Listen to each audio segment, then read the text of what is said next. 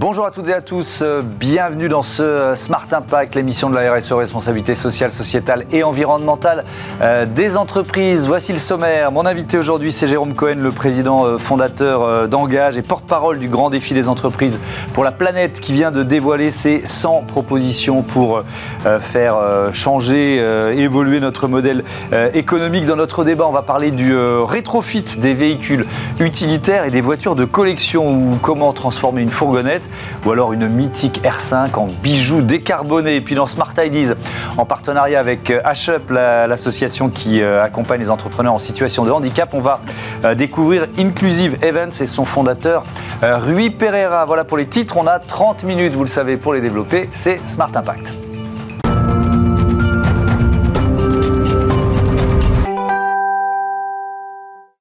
Bonjour Jérôme Cohen. Bonjour Thomas. Bienvenue, heureux de vous euh, retrouver sur ce plateau. Vous êtes donc le président d'Engage, euh, porte-parole de ce grand défi des entreprises pour, euh, pour la planète. Vous l'avez lancé avec la, scientifique Virginie Resson-Victor, présidente du, GIEC Pays de la Loire. alors, c'est un, long et grand défi, on peut dire ça, c'est quoi?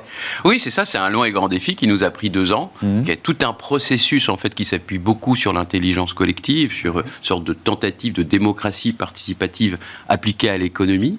Et donc, bah, on est parti de euh, d'avoir une grande consultation. On a pris le pouls de l'économie sur ces questions. Ensuite, on a tiré au sort 100 euh, représentants d'entreprises de toute taille, de toute géographie, euh, de tout secteur d'activité, et puis qu'on a fait travailler ensemble pendant 8-9 mois à travers six sessions notamment, beaucoup de sessions de, aussi de entre les sessions, enfin d'intersessions en ligne, etc. Et puis on arrive à la dernière phase puisque les 100 propositions, bien il y a eu, c'était quasiment, enfin c'était 9 mois, donc c'était une gestation, et les 100 propositions sont arrivées euh, qui proposent d'accélérer, euh, comme vous l'avez dit, la transition de l'économie mmh. et euh, des entreprises. Et là, on passe à la diffusion. Maintenant, il faut que tout ça serve à quelque chose, soit appliqué de l'impact. Est-ce que il faut, il faut être un peu ambitieux dans les mots Est-ce que c'est un nouveau capitalisme qu'on est en train qu'il faut, qu'il faut ah, créer Tout à fait. oui, je suis vraiment d'accord avec ça. C'est comment on réinvente un, modèle mmh. qui soit finalement, alors on peut parler de, capitalisme de la régénération. Il y a beaucoup de mots là-dessus. Peu importe, mais qui soit, je pense l'entreprise ou l'économie est au service des hommes qui, mmh. et les hommes sont au service de l'écosystème ou de la planète. Donc quelque part, ça renverse euh, la priorité. On n'est pas à l'économique et puis on fait attention au social et environnemental. Euh, le, but de l'économie est un peu inversé d'une certaine façon, est au service voilà, des hommes et de la planète. Mmh. Si on arrive à faire ça, euh, je pense qu'on aura une chance d'arriver à faire cette transition environnementale. Et puis sur les deux jambes, c'est important, le climat et la biodiversité. Et la biodiversité, on va en parler évidemment de biodiversité. la question de du, rythme de la transformation. Euh, elle, est évidemment euh, cruciale. Et l'équation, elle n'est pas simple à résoudre, parce que d'un côté, il y a l'urgence hmm. climatique, biodiversité, et de l'autre, il y a le risque de casse sociale. comment, hmm. comment on adresse et, comment vous avez adressé ce paradoxe ou cette contradiction apparente? Ben, Je ne suis pas sûr que ce soit un paradoxe, en fait. Il, faut, il faut que les deux soient évidemment conduites en même, temps. Donc, le social, enfin, on ne peut pas traiter la question environnementale au sens large sans traiter la question sociale. C'était au cœur des interventions. Mais, ça veut dire que le capitalisme se met aussi au service des hommes, si vous voulez. Donc, euh, non, euh, je, suis d'accord avec vous, mais j'aurais pu poser ma question différemment. On prend l'exemple de Total Energy. Hmm. Euh, si on dit Total Energy abandonne le, fossile, ben il y, a, des dizaines de milliers de salariés sur le carreau. Vous voyez ce que je veux dire Oui, mais ça, c'est toujours une excuse de dire, en quelque sorte, on ne peut pas faire parce que hmm. sinon il y a le chômage, etc. Je pense qu'il faut aussi faire confiance quand même au monde économique ou à la société en général pour se réinventer. Vous savez, prenons l'exemple de Total. Mmh. Euh, euh, si on veut rester dans les 1,5 degrés, donc dans ces trajectoires euh, éditées par le GIEC notamment, ou par les accords de Paris, mmh. il faut que 80% de ces réserves, qui sont déjà comptabilisées en quelque sorte, restent dans le sol. Mmh. Donc on sait très bien ce qu'il faut faire. Et maintenant, il bah, faut avoir l'inventivité la créativité pour y arriver. Par quoi ça passera? Qui va payer pour ça? Mmh. C'est toute la, question. Mais il est évident qu'il faut y aller. Il n'y a pas le choix. Il n'y a, pas le choix. Alors, on va, il y a 100 propositions. On va en, regarder en détail quelques-unes. Et je vais commencer par la biodiversité parce qu'on a effectivement beaucoup parlé de climat et peut-être mmh. pas assez ou, ou trop tard, je ne sais pas, de la biodiversité. Faire de la biodiversité une grande cause nationale intégrée dans la stratégie nationale biodiversité 2030 un volet communication ciblant les entreprises. Pourquoi, pourquoi cet aspect-là est important Pour moi, c'est fondamental en fait qu'ils aient rajouté ça, les délégués, parce que c'est vraiment les délégués qui, mm. qui, ont fait émerger ces propositions. D'une part, première réponse à cette, enfin, mm. première partie de réponse, la biodiversité, elle a été très peu prise en compte. Je pense par rapport au climat. D'une part, parce que bah, c'est l'agenda euh, médiatique, d'une certaine mmh. façon. Euh, on a beaucoup plus parlé depuis une dizaine d'années du climat. Et parce que c'est beaucoup plus complexe. On peut, euh, le, climat, ça peut se résoudre, je caricature, par un prix carbone, etc. Mmh. La biodiversité, eh bien, il y a une complexité. Est-ce qu'on peut donner une valeur au, je sais pas, à un animal, une mmh. valeur à, à, une zone humide? C'est très compliqué. Et ça nécessite, et c'est pour ça que, alors, et pour répondre à la deuxième partie de la question, 75% euh, à peu près de l'impact, c'est les entreprises. Donc, évidemment, il faut que les citoyens euh, évoluent, changent, prennent conscience, changent certaines de leurs pratiques, que la consommation évolue. Mhm. Mais ce qu'il faut cibler en priorité, c'est bien les entreprises. C'est à elles de bouger. C'est à elles de faire le plus d'efforts. Et je dirais que, et c'est d'ailleurs ce qu'il y a dans les propositions, certes, on demande aux entreprises de bouger, mais il y a beaucoup de propositions où on, propose euh, des, systèmes, des process pour aider leur transition, et en particulier les TPE et les PME. Il y a énormément de réglementations qui vont arriver au niveau européen, notamment au niveau européen, la CSRD, etc., pour que les entreprises euh, s'y euh, adaptent anticipe et soit prête à ce mm. moment-là, il y a un chemin. Donc on propose par exemple de faire un guichet unique, un peu comme pour les artistes, mais pour cette transition, pour les aider avec beaucoup de ressources, des financements, etc. C'est pareil, si, si on veut prendre la biodiversité, il y a une autre mesure qui, qui, qui peuvent être faites par les entreprises elles-mêmes ou par leur écosystème, euh, c'est euh, euh, la question de la triple comptabilité.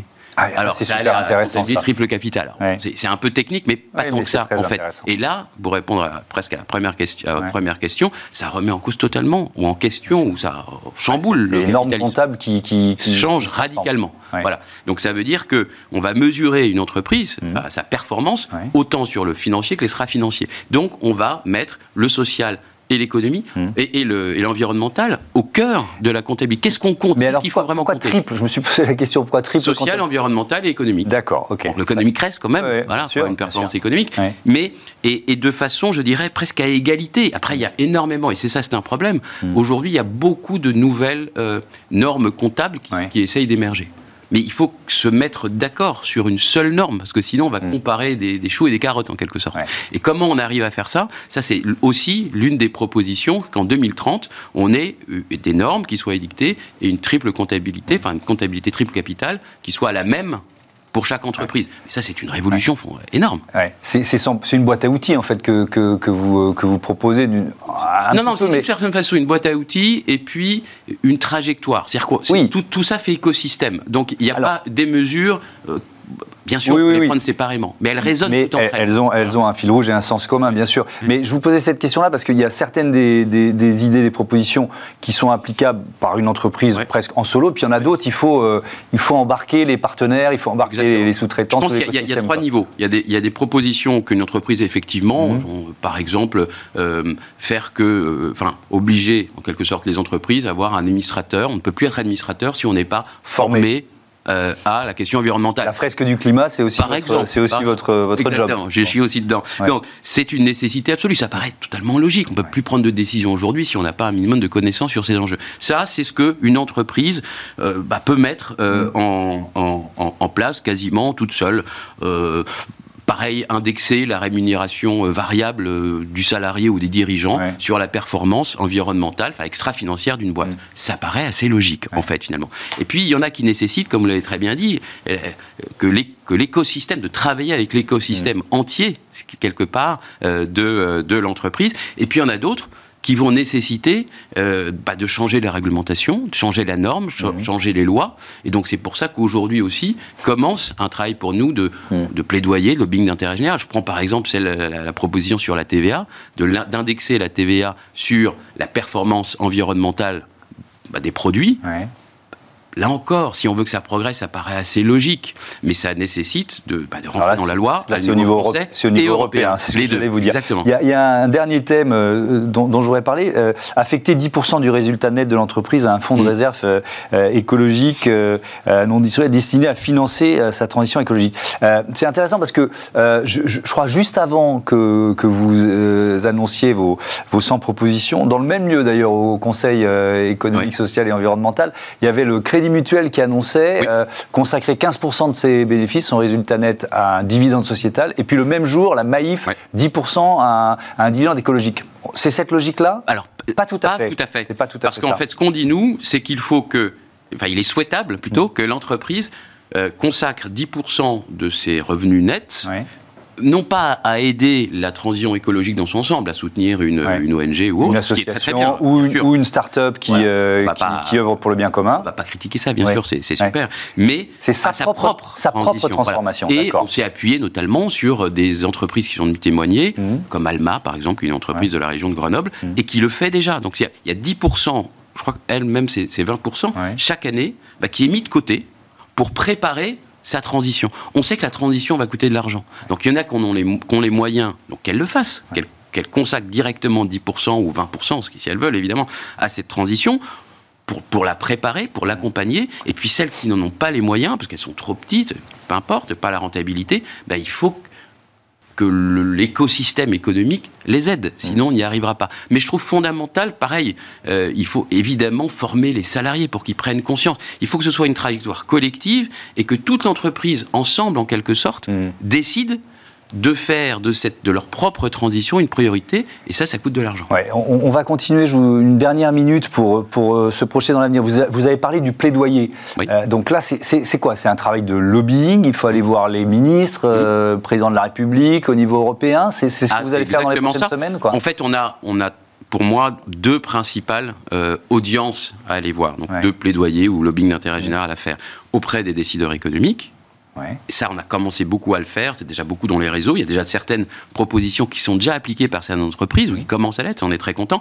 Et puis, le, pour faire évoluer les réglementations ou la loi, il bah, faut aller voir les politiques. Donc, on va aller voir, on a commencé à le faire, d'aller voir euh, les cabinets, les ministres, pour que on leur explique, pour qu'ils s'approprient. Et on a une chance en, quelque sorte, c'est qu'il y a un momentum là, législatif dans les six mois qui viennent où il y a beaucoup de lois qui vont être euh, édictées et qui, et qui travaillent sur ces sujets-là. Mmh. Donc, ce qu'on veut, c'est qu'aujourd'hui, bah, les politiques s'en emparent, on leur livre le bébé, on va travailler avec eux, mais c'est à eux d'appliquer et de faire que ces propositions soient, bah, soient mises en œuvre enfin, concrètement. Merci beaucoup, Jérôme Cohen. Bravo pour ce grand défi des, des entreprises pour la planète qu'on suivra évidemment dans cette euh, émission. On passe à notre débat, le rétrofit au programme.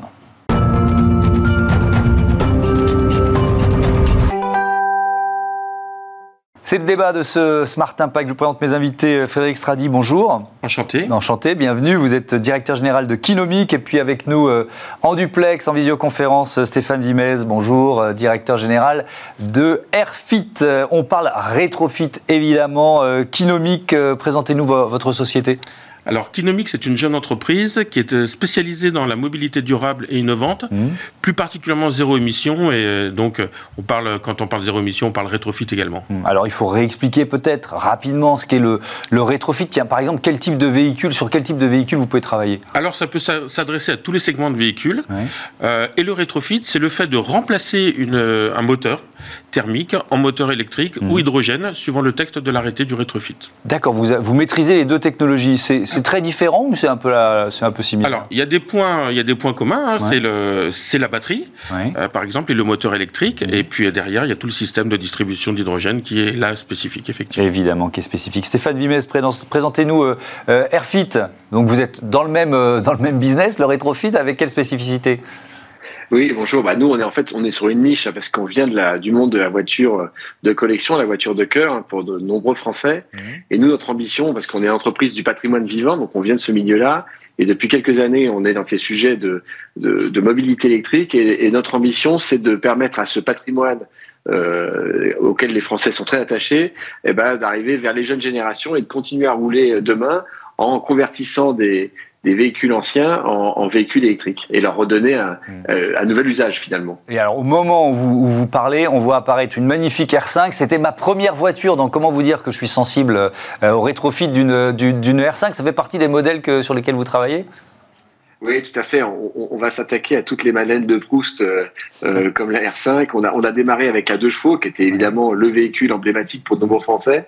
Et puis euh, récemment, on a annoncé un partenariat avec Renault, qui s'intéresse beaucoup à, la solution du rétrofit. Et donc, on l'a fait avec la R5 et la 4L, que vous voyez également à l'écran, qui sont des deux véhicules extrêmement appréciés des Français.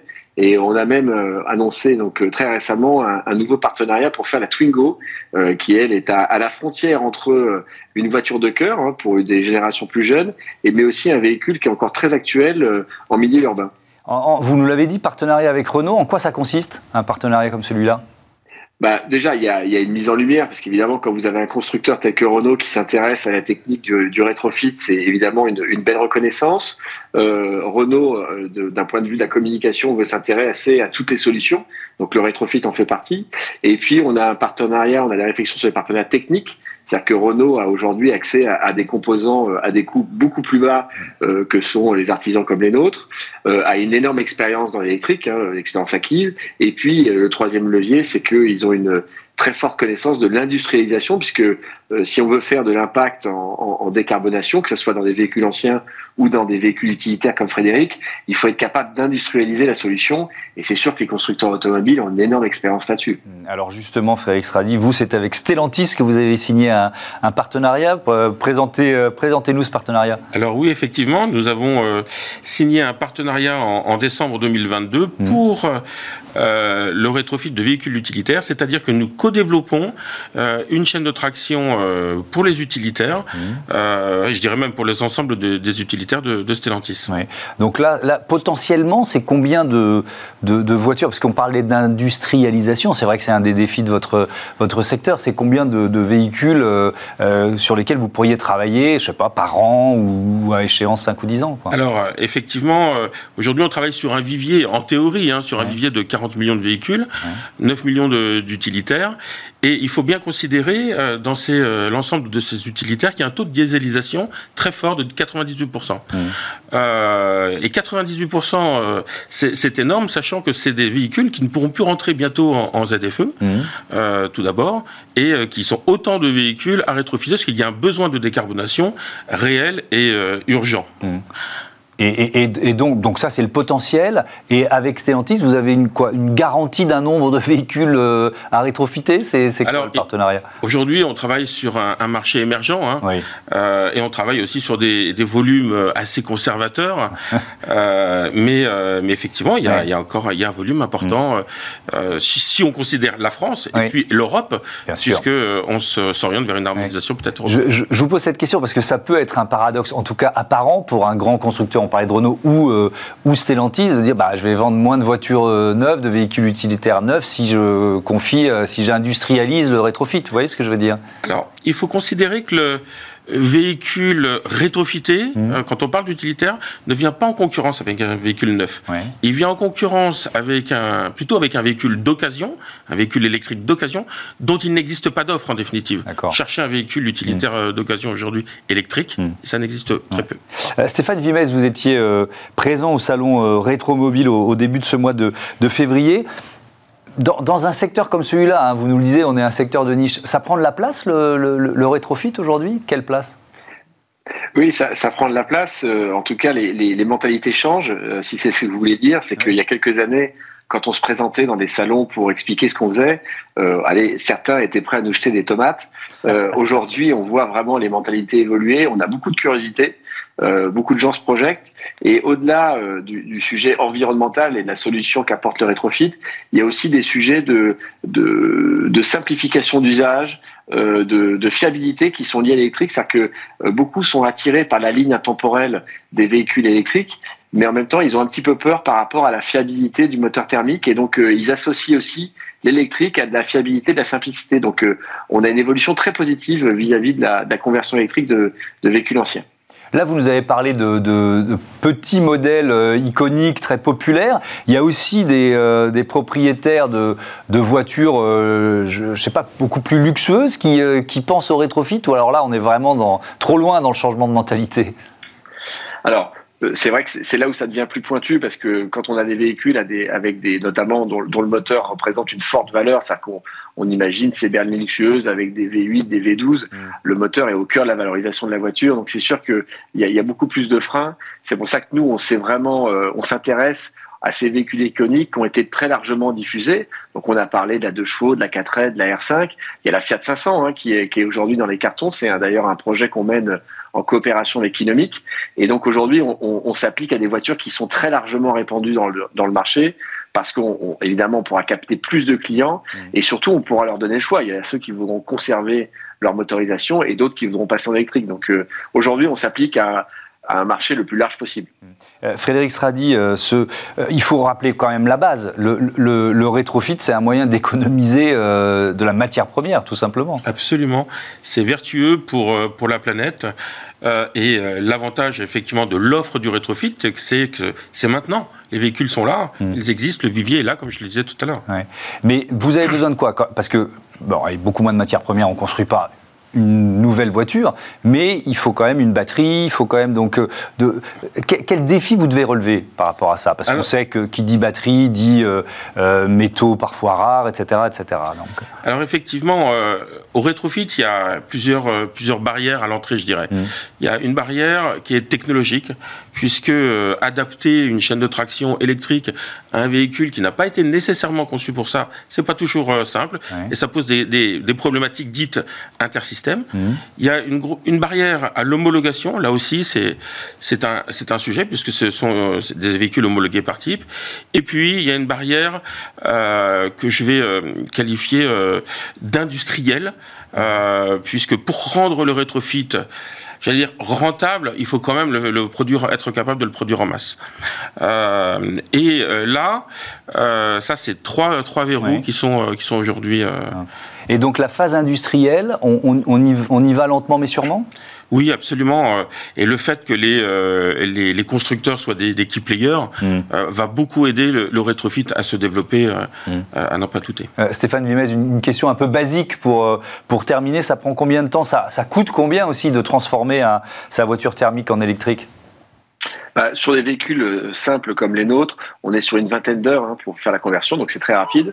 Euh, et le, prix du kit, il, oscille entre euh, 15 000 et 17 000 euros. Et aujourd'hui, on a 6 000 euros de prime à, la conversion à déduire. Mmh. Donc, euh, on va être entre 9 000 et 11 000 euros pour le client. Donc, c'est aujourd'hui, on doit encore faire des efforts sur sur le prix pour diminuer nos coûts. Donc, l'industrialisation vient y répondre. Et puis, on a aussi le support des pouvoirs publics parce que on sait très bien que pour accompagner la transformation, euh, bah, le, soutien euh, des aides, des bonus, des primes est important. les pouvoirs publics ont compris. D'ailleurs, euh, le ministère de l'Industrie a compris ce sujet d'industrialisation puisqu'il y a eu une consultation qui a été lancée au moment du mondial qui va donner lieu, courant du printemps, à, des, aides pour venir développer le rétrofit.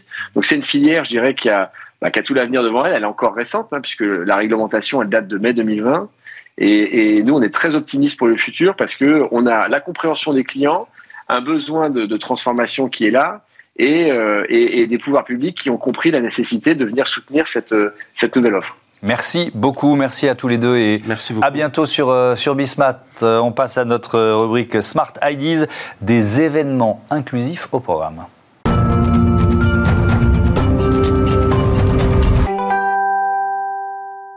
Smart Ideas en partenariat avec euh, HUP, l'association qui euh, promeut et accompagne les entrepreneurs en situation de handicap. Aujourd'hui, euh, gros plan sur la start-up de Rui Pereira, fondateur et directeur d'Inclusive Events, qui est avec nous au téléphone. Bonjour.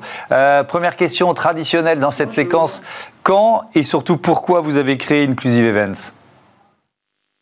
Alors j'ai créé Inclusive Events euh, lié au fait que j'avais créé un festival euh, sur la différence et la diversité, le FESDIF, euh, à Villeurbanne en 2010, euh, par mes, euh, mes expériences liées au handicap, que ce soit dans ma famille ou moi-même. Et dans ce cadre-là, je me suis aperçu des difficultés d'accessibilité sur l'événementiel.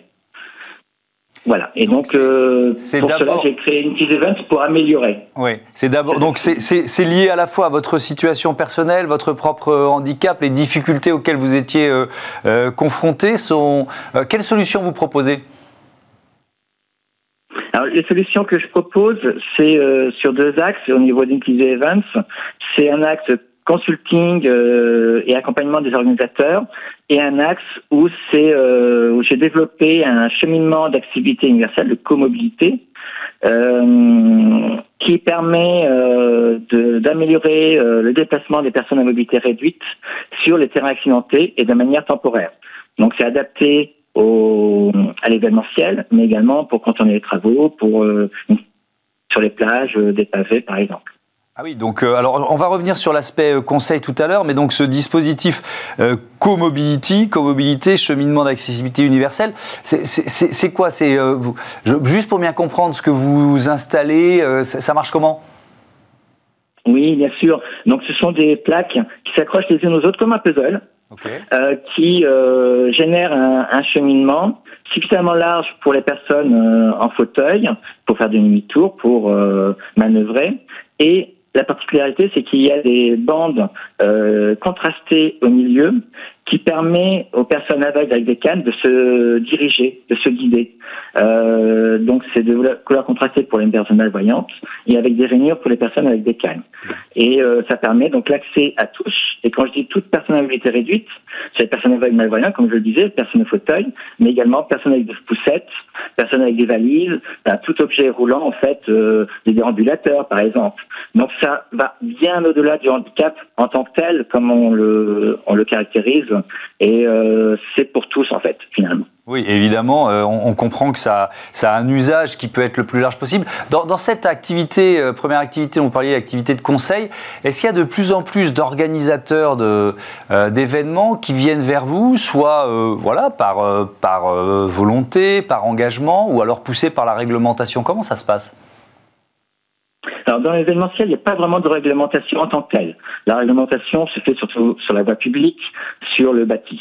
Euh, par contre, en effet, de plus en plus d'organisateurs prennent conscience de cette euh, nécessité d'accueillir tout le monde, euh, donc euh, par engagement souvent et par prise de conscience. Voilà, il y a de plus en plus de prise de conscience par les collectivités, par les organisateurs, et qui viennent vers nous pour rendre accessibles leurs événements. Donc récemment, on a travaillé avec la Fête des Lumières à Lyon, par exemple, avec la capitale française de la culture à Villeurbanne, Jazz à Vienne, il y a le Hellfest également. Donc il y a vraiment un intérêt de plus important, de plus en plus important, pardon, de, de ces organisateurs d'événements, de ces événements, de rendre accessibles et d'amener les personnes à venir à la culture pour tous et pour toutes. Euh, créer son entreprise, on le voit tous les jours dans cette émission, c'est quand même un sacré défi. Euh, on fait souvent plusieurs métiers en un. Est-ce que votre handicap vous a fait hésiter ou pas du tout d'ailleurs? Bah, disons que ça s'est euh, venu un peu naturellement. mon handicap, en fait, me fatigue un petit peu. Voilà, c'est vraiment plus lié à la fatigue. Donc, c'est prendre son temps et euh, il est vrai que euh, l'accompagnement par HUP, par exemple, m'a permis aussi de prendre conscience qu'il fallait prendre son temps pour bien stabiliser l'entreprise, avoir des bonnes fondations, comme euh, comme je le dis souvent, pour pouvoir continuer à grandir à mon rythme aussi, donc en prenant ce ce que j'appelle le slow entrepreneuriat, par exemple. Voilà, c'est un peu ça, mais qui en fait, avec du recul, c'est bénéfique. Vraiment, c'est bénéfique parce que à chaque fois qu'on met une, pierre sur le petit mur de, la société, ben on la, elle est solide en fait. Les fondations sont solides, qui permettent de développer une entreprise beaucoup plus sainement. Merci beaucoup Rui Pereira. Bon vent à Inclusive Events. Voilà, c'est la fin de ce numéro de Smart Impact. Merci à toutes et à tous de votre fidélité. À très vite.